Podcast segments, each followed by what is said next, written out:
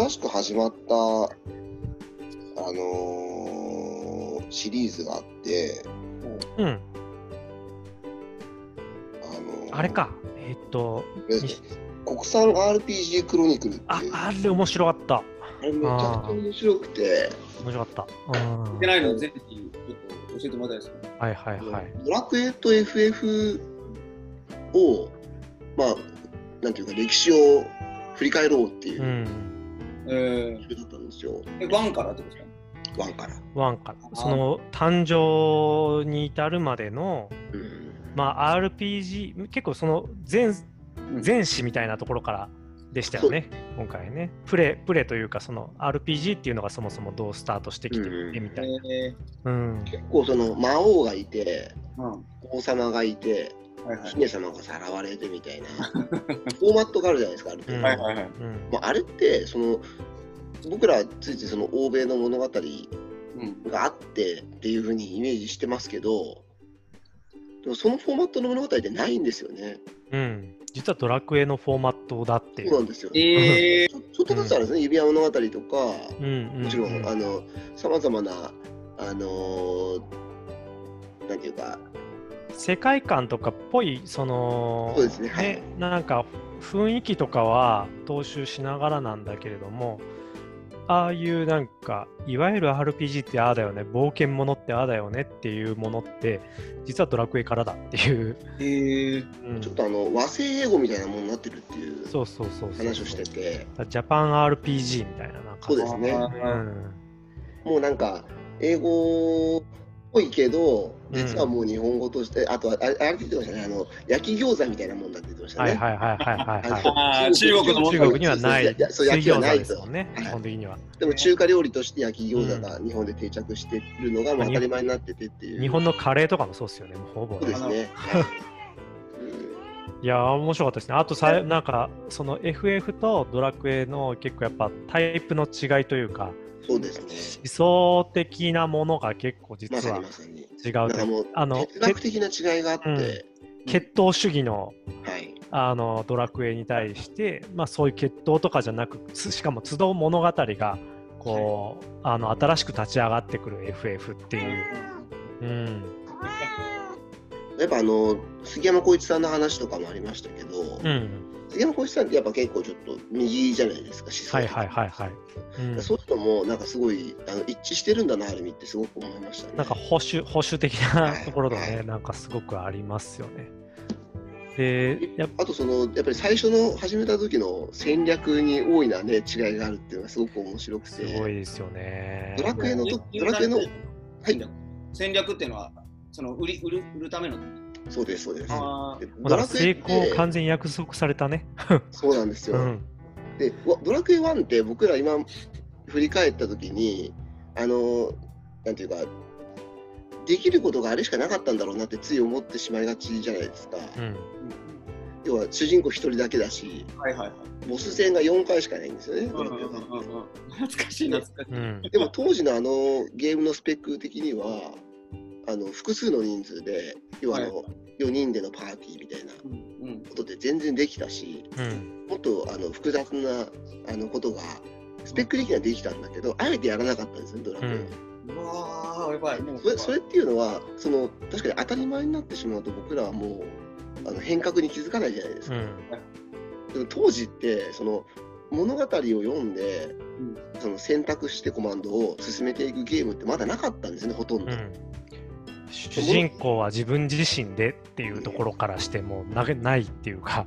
なるほど。ものすごいそのパソコンマニアの人がやるゲームとかであったわけですけど、うん子供たちがやるゲームとしてはなくてそれをまず慣れさせる必要があってでそれのために当時のそのドラクエのチームがまずそのドラクエに慣れてもらうためにあのその文字を読んで進めていくストーリーっていうのをあの慣れてもらおうっていうので最初に作ったのがあのあれですよね。あのあちょっと舐めてきました。ねあの何でしたっけ？一個。なんだっけあの殺人事件。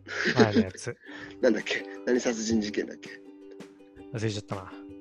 そうそうそう。文字を見ながら進める系のゲーム？みたいな、なんかそういう。えっと ゲゲームですか？ドラクエとは別のゲームを作った別のゲームです。うん。なんだっけ？な何殺人事件だっけなあれ？忘れちゃいましたね。ポート、ポート、ポートピアポートピア殺人事件の。事件でしたっけ？はいはい、なんかそんなやつだ。そうですよね、ありますよね。うんあの、コマンドで選んでって、うん殺人事件操作していくやつ。ポート、ポートピア連続殺人事件か。ああ、書いてあるそうそうそう。堀井雄二の、んそうです、そうです、そうです。まさにあの、ドラクエの前振りだった。うん その、あのゲームで、その、コマンドと文字読んで進めていくっていうのを、子供たちに慣れてもらわないと、まあ、ドラクエをそもそもやってもらえないんじゃないかっていう前提があったらしくうんうんて、当時のもう本当にあの一流の人たち、まあ、もちろんあの鳥山さんもそうですし、杉山浩一さんもすごいアニメあ、まあね、ゲームがものすごく好きで、うん。あれ、将棋だったかな？なんか、あの、ゲームの、その、あの、ファンに意見を募集するハガキみたいなのがはいはいはい昔に書いてましたよね。だから普通にね、有名な杉山さんが普通にふ杉山浩一って書いて、あの、は出してきてって話でしたよね。そこからつながりができて、うん依頼してっていう。そう、こうあれ。ちゃんとその、3部作、ドラクエ3まではぐらいはある程度イメージしたところで、徐々にその、ファンを成長させていくっていうか、そういう意識がすごいあったみたいなんですよね。でも、FF はもう初っ端からフルスロットルっていうか、今俺たちができること全部詰め込もうぜみたいな。なるほど。ことと、そのちょっとドラクエみたいな子供っぽいやつは俺たちはやらないぜみたいな、もうあの大人が大人として楽しめるゲーム作ろうぜみたいな思想で作ってて、うんまあ、そこら辺の違いとかもすごく面白くて、ね。全然知らなかったですし、なんか本当に歴史絵巻としてすごく面白かったですね。なんていうか、まあ、ゲームの話はしてるんだけれども、ある意味でね、平成史って結構ゲームっていうポップカルチャーがぶわーっと出てきて、うんうん。こう、うん、メインストリームを乗してきた時代っていう感じでいくと、なんか、あの時代の温度感みたいなものも含めて感じられるうん。話でしたね。っていうのと、うん、面白かったな。なんか今で言う、やっぱドラクエは、今で言うところのきっと電通案件みたいな、うん。なんかもう、うん。いあの成功の約束された、はいはい。もう、あの登場人物たちももう名だたるっていう感じの、なんていうか、あのね、ホームラン打ちますって言って、ホームラン打ちに来たみたいな、確かに代理店集すごかったですね。そう、確かに。すごい。入ってますかもしれない。絶対入ってると思う。そうで FF はまあ本当なんかある種ベンチャーわかがドーンとこうやったるぜっていうんででもまあどっちもどっちでそれぞれでいいっていうのが面白かったですね。うーん僕らの世代からすると、スクエアとエニックスが一緒になってるまあね。まあそうですよね衝撃でしたよね。そうさいですよね。あのスクエアがえ全部じゃんってなっちゃいましたよねそうで。すよね。初めて買ってけ一緒に出すのって何それ？今のね、世代からしたら、え、別だったのみたいなうん。感じですよね、きっとね。ねそこら辺の意外性みたいな、やっぱうないさんはどっちかというとそうだったし、うん。で歌丸さんはそんなに、あの要は歌丸さんが RPG、特に昔の RPG やってないっていうのでう、んうんうん。たまるよみたいなそうそうそう教えてやるぜみたいな感じの面白かったで始まったんですけど。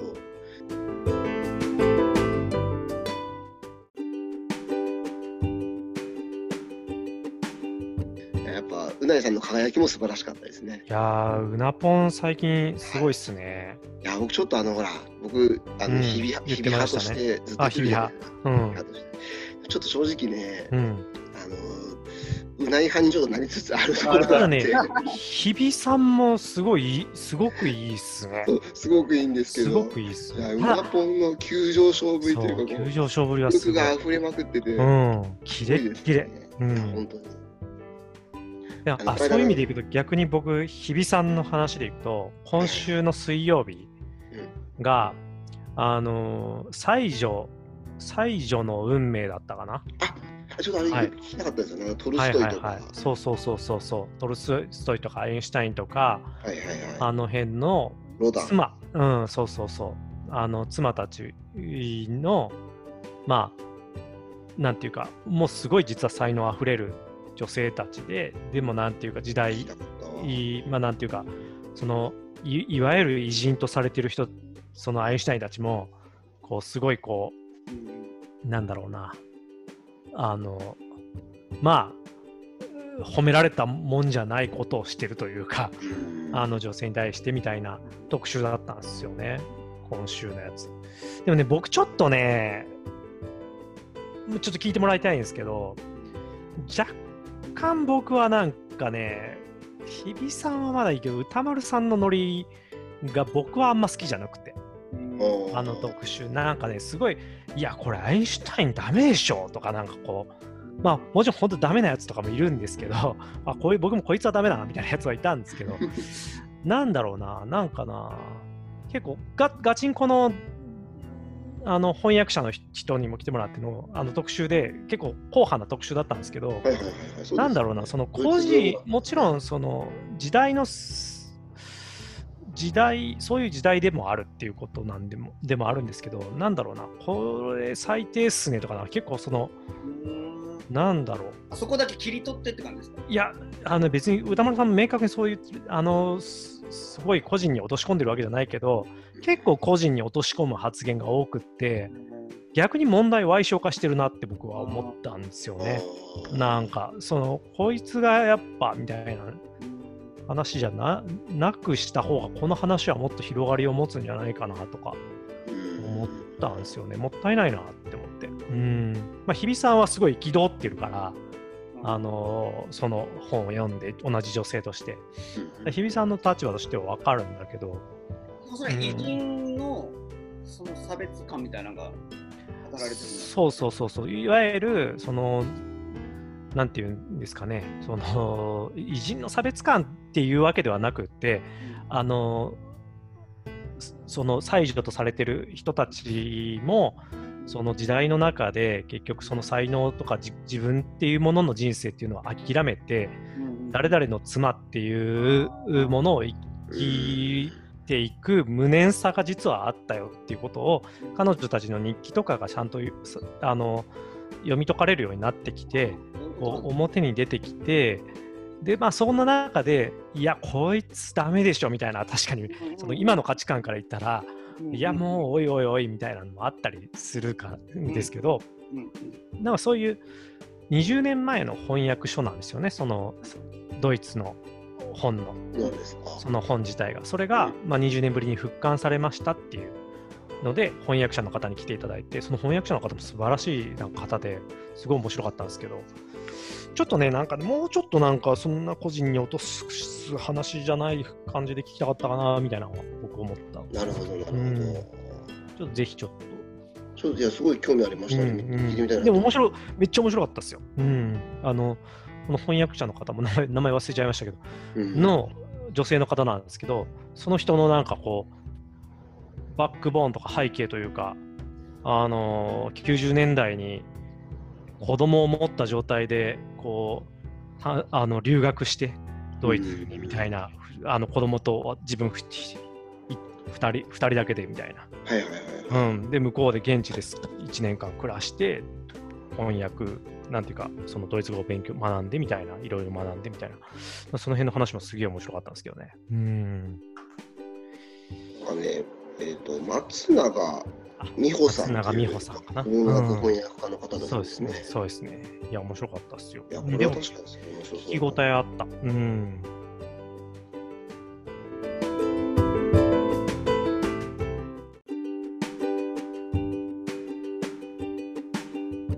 僕、あと今週、あの武田砂鉄さんがゲストで来られたんですよね。はいはいはいはいはいはい。そうだそうだ。はいはいはい。あの、わかりやすいの。そうなんですよ。うん、はい。いや、僕すごいあれ、そう、わかるんだ最近思ってることなんですよね。うん、その分かりやすさって危険だなっていう。そうそうそう。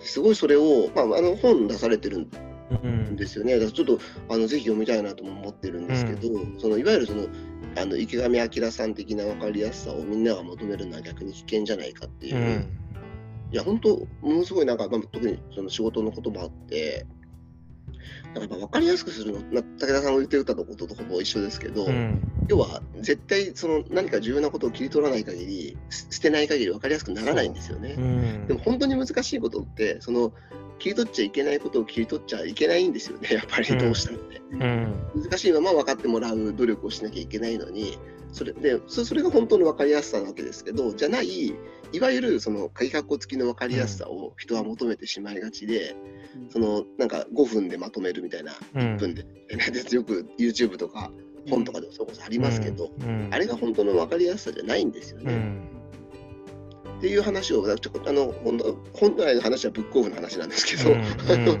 その前にその本の紹介の中で話されてるのが、ものすごいなんか我が言えたりというか、僕すっごいでもあそこはねなんかねものすごいもやついてるとこではあるんです僕の中でもあなるほど。うんそのいや結構この分かりやすさうんなんか多分この分かりやすさって言葉じゃないんだろうけどうん、なんか僕もね、別の言葉が必要だなと思ってるんですよね。なんかでも。うんそのポピュリズムっていうのが台頭するときに乱暴な意見というかシンプルな対立構造とかを用いる和法がなされるとかっていうことも含めての、まあ、継承とかはもちろんあるんですけどその僕うーんもその僕としてもすごい思うんですよ。それこそ複雑なものを複雑なままに受け止めていくっていうことがある種発達段階的に今求められてくる時代だと思う反面多分それをしていくっていうことはなんかいろんな既得権益とか闇を生んでいくってことでも一緒だよなって僕は思ってるんですよね。なんていうかその知性を、うん、人類ってそんな全体の知性がいきなり上がるもんではないから、うん。うん、あのなんか分かりにくいよねっていうのをもんだからそういうもんだからっていうので、うん。こうあの知識の民主化をしてこなかったっていうのが近代以前だとした時にうん。結構そことの対立構造の話になってくるよなって僕ちょっと思ったりしていて、でぶっちゃけた話民主主義ってどうなのよとかっていうレベルの話にもうん僕は究極的に至る問題提起なんだよなこの射程このと通ってる射程っていうのは、まあ、佐哲さんがどこまで考えてるかっていうのもあれですけど。なんかねそのうん。で僕はものすごいそれらを含め踏まえた上であのー一回分かりやすく伝えるってことはやっぱ必要だと僕思っていて、うんなるほどなるほど。うん、ですごいあの僕の中でも一回整理したんですよね。あの今 SDGs の活動とかもしていて、えっ、と、あ、これ画面共有とかできます？よ今いしょ。えっ、とね、うんいやそれは確かに本当すごくよくわかりますね。あれですよね、そのちょっと改革付きの正しさになりますけど、そうなんですよ民衆は得てして正しさを選べないっていう。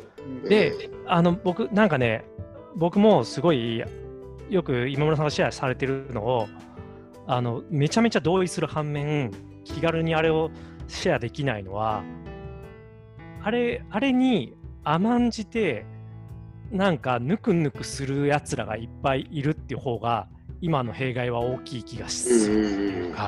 僕もあの同じことをあそう。の別の広報担当者に言われたことがあります。そう、もうすっごいこう、その、その、それこそがまさに複雑性の問いの中にいるっていう感じなんですけど、なんかそれにね、あのそれを言い訳にして、うん。じゃあ、あのー噛み砕かないで、そのままで出すっていいじゃんって言われちゃいそうで、そういうもんだからっていう。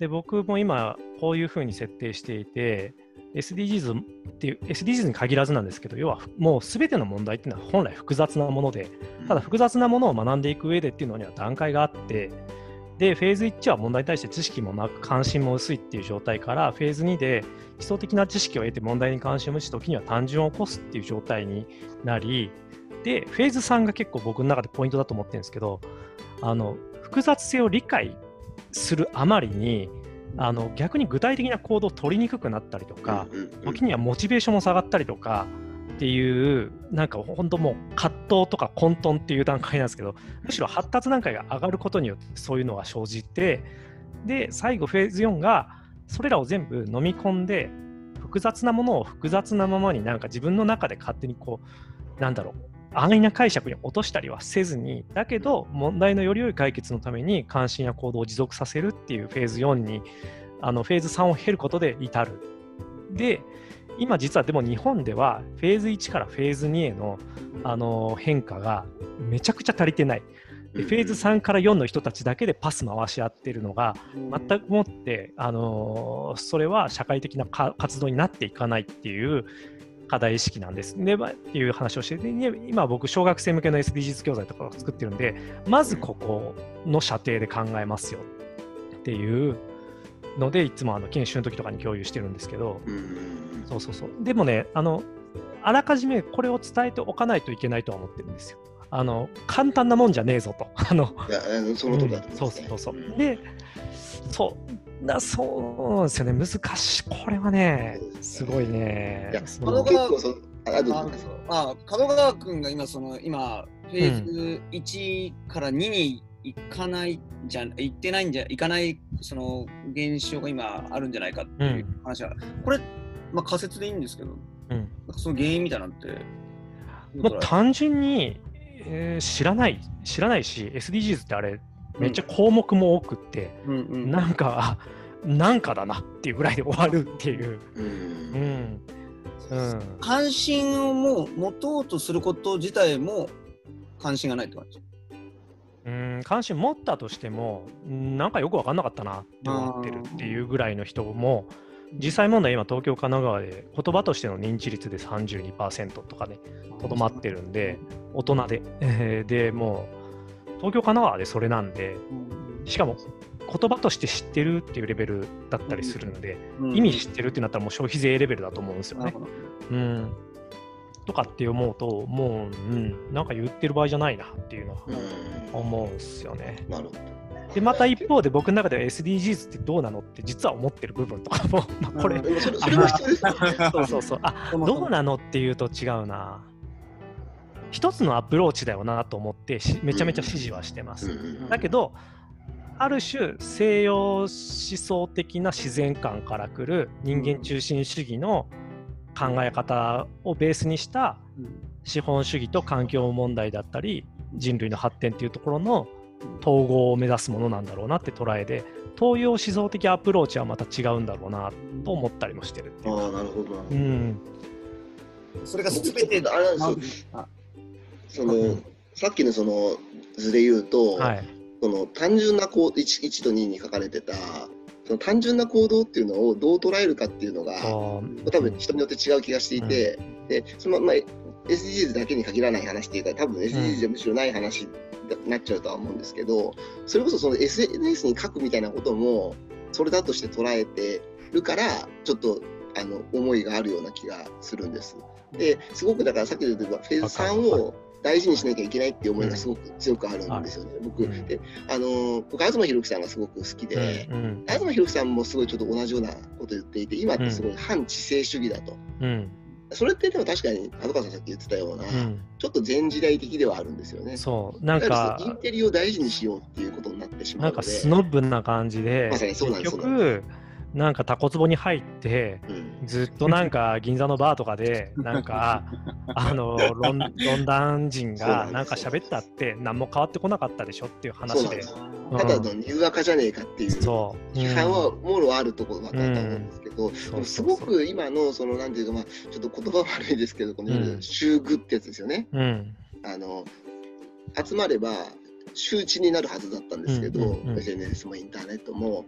でもなんか決してそうはなっていない現状っていうのはすごく憂いている気持ちの方が強くなっててそのね。さっきのにフェーズ2での単純な行動っていうのがむしろあの悪いことして生んでないんじゃないかっていうような思いが多分強くあるっていうのが前提として。わかりますね。そそこからののそのちょっと分かりやすさっていうものへの危険とか危惧みたいなのがあの前に出てるってわいうのがあるんだとは思うんですけそど確かにでもそれってあのガさんおっしゃったような視点がすごく大事だなとも、あのすごく思います聞いてて。そうなんですよね。ただね、そうそこまでの射程、なんか、そのさ、うん、分かりやすくしているコンテンツにしたって、その先の射程、あのうんその先にある複雑性の射程を見定めている作り手が作っているか、うんああのーどうかだけでも全然違う気がするんですよね。で、そのあたりかなとは思います。やっぱ安易なあの分かりやすさに落としてるものは死ぬほどあるし、そうなんですよ。ちげえよっていう あの、うん、ものもいっぱいあって。そうそうそうそう。なんだろうな。僕が、僕、あの、作ってる、あの、ややってるワークショップとかは、起こってる事象だったり、ゲームの構造自体はめちゃくちゃシンプルだけど、そこから何を考えるか捉えるかっていうのは結構もう、その発達段階によっていっぱいいろいろみたいな、あの、構造でつにしているつもりで、そうそうそう、多分そういうこと、それだろう、そういうことなんだろうなと思うんですよね。うん。体験にコンテンツにするとそういう形にできるんですよ。なんていうか分かりやすくポンって伝えるじゃないから体験から何を持ち帰るかはその人の内部の複雑性との対話で生まれる何かになってくるんで。そうそうそう。だから授業とかもそうですよね。難しいですよね。こうバーって喋って伝えるだけだったら本当安易なところに落ちちゃうっていうところですよね。うんいやー、本当。結構深い話しちゃう。でも僕なんかも教育学から見ちゃいますね、今の話は。うんうんうんうんうん。人の成長とか学ぶって、そうですよね。なんだろうって時に、教師自体もフェーズ1と2の中で、時間がないとそういう授業になっちゃうんで、そうなんですよね。うん、僕ら自体もそのそこある取り扱うものに対して、経験者としてフェーズ4までの経験がどんだけ豊かなのかみたいな、そこから授業設計とかうんうん。できると、本当いやいわゆる面白い授業になってくる、深い授業っていうかね。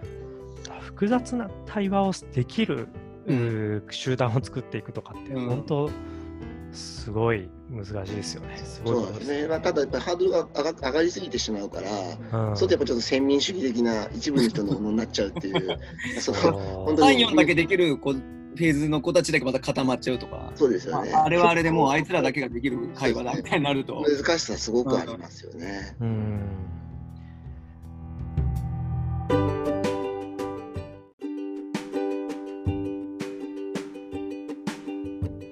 だちょっとあれですけど、あと僕あれなんですよ。あの、あはい今ちょっと、あ、そう、島ワワ聞きました？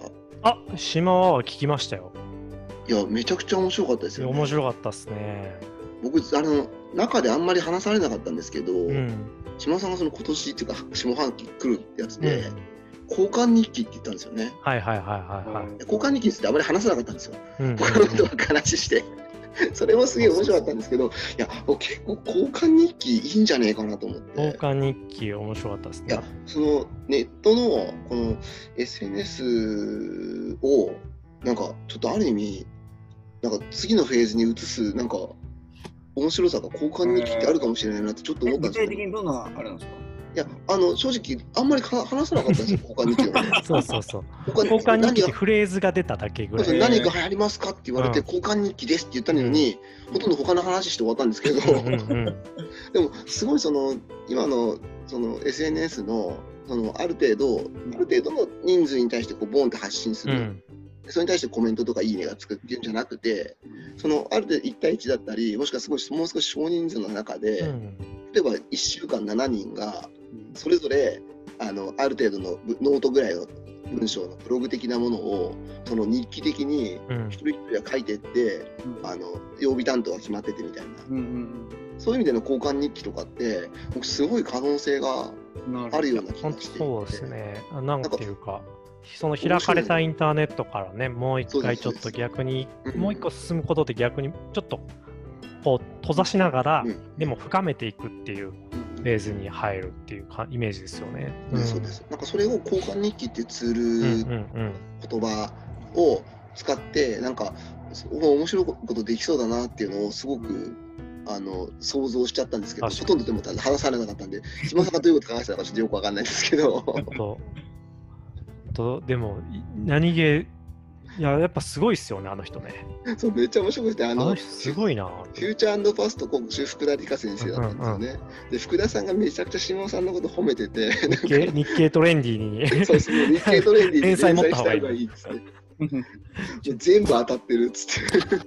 えなんかあのレレモン結構最近流行ってるんですよね。あのスイーツとか、あとあの食べ物でもそのレモンをその、なんていうんですかね、アレンジで使ってる料理みたいなすごく最近多くて、レモンも一番さん昔売ってたんですよ、レモンがはいはいそれも当たってるしとか言って、だから全部当たるからみんなちゃんと聞いた方がいいですよとかつって、本当になんかめちゃくちゃちょっと盲信的というぐらい、福田先生褒めまくってて、めっちゃ褒めてました、ね。もめちゃくちゃ面白かったです、面白かったですね。先週。はい。先週、先週面白かったな、確かに僕。いやもうそうそうなんですね。今週は僕も聞けてなくて、うん先週のやつを何回も聞くみたいな感じで今週ちょっと過ごしてしまって、あと僕は。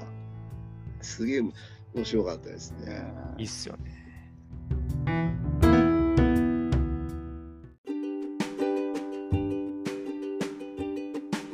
そうそうそう。いや、なんか先僕がだから先々週のしか聞いてないんですけど、うん。先々週のであの、なんか営営業、気になる人っていうメールテーマで、うんうんうんうんうんでなんかあの。営業に来る人が、あなるほどでございますねって言うっていうのが、なんかちょっとイラッとしてしまうみたいな。うんはいはいのがはいはいはい。あって、それに、兄さんが、なんか、カリスマ、すごい、うんね、すごいのがいる。そうですね、できる営業マンの人ってかっこいいですよね、みたいな。もう油を乗り営業マンだって。そうそう、まあ、モノマネするのがめっちゃ最高でしたね。完璧でございます。はい、ありがとうございます。失礼しましたみたいな。最高でしたよねあ。の真似最高でしたね。うん。脱帽、帽子脱いじゃいますみたいな。